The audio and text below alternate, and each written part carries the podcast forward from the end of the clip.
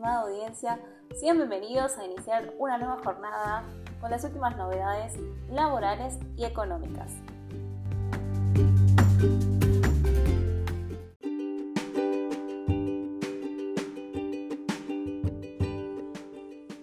Impuesto a las ganancias. ¿Qué cambios anunciará el gobierno? El gobierno emitirá un decreto por el cual se anticipará para junio el incremento del piso a partir de los cual los empleados en relación de dependencia pagan el impuesto a las ganancias.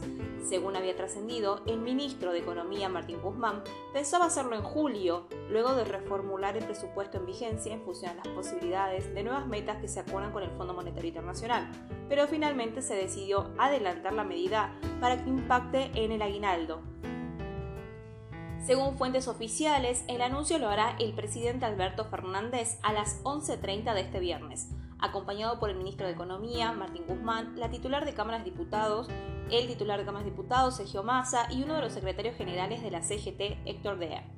De ese modo, se evitan mayores inconvenientes para liquidar el tributo vinculado a la primera cuota del sueldo anual complementario.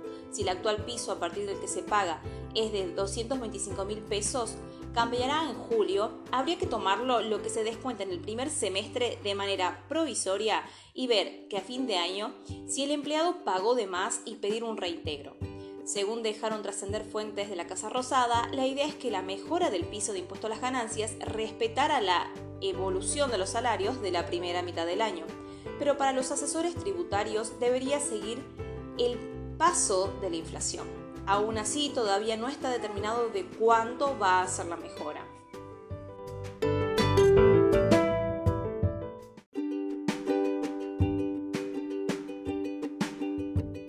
Inflación. Analizan sumar a toda la industria para asegurar los controles de precio.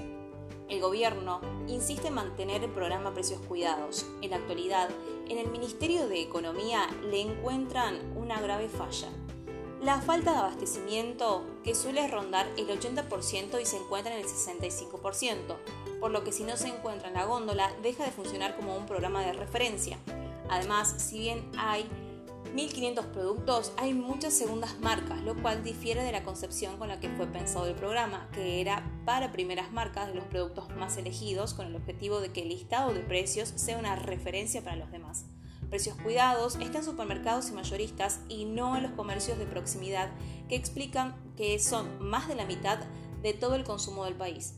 De todos modos, para cualquier iniciativa oficial desde el gobierno remarcan que se necesita fortaleza política para sentar a un empresario con poder y llevar a cabo una negociación. No ayuda que esté siendo discutido en el debate público, no es neutro para la gestión. El Estado no es una etilequia, explicó un importante funcionario.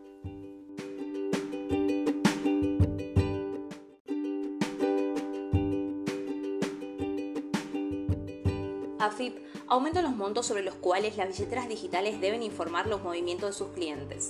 La Administración Federal de Ingresos Públicos actualizó los montos a partir de los cuales las administradoras de billeteras virtuales deben informar los movimientos de sus clientes.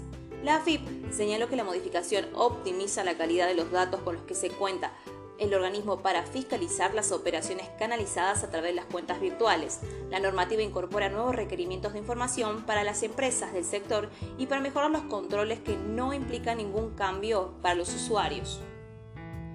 Con ese objetivo, la Resolución General 5193-22 que se implica este viernes en el Boletín Oficial establece en 30 mil pesos el umbral mensual a partir del cual los proveedores de servicios de pagos informan ingresos y egresos de las cuentas.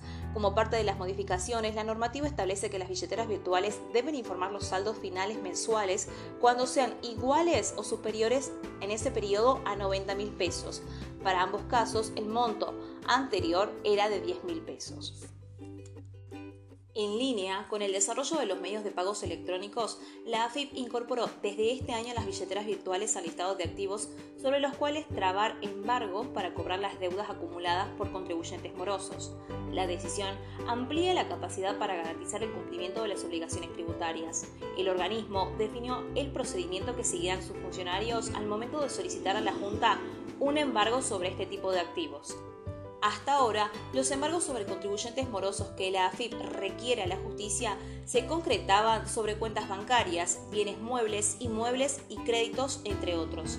El desarrollo de los medios electrónicos de pago y su extendido uso explica la decisión de incluir las cuentas digitales en el listado de activos pasibles de ser embargados para cobrar deudas.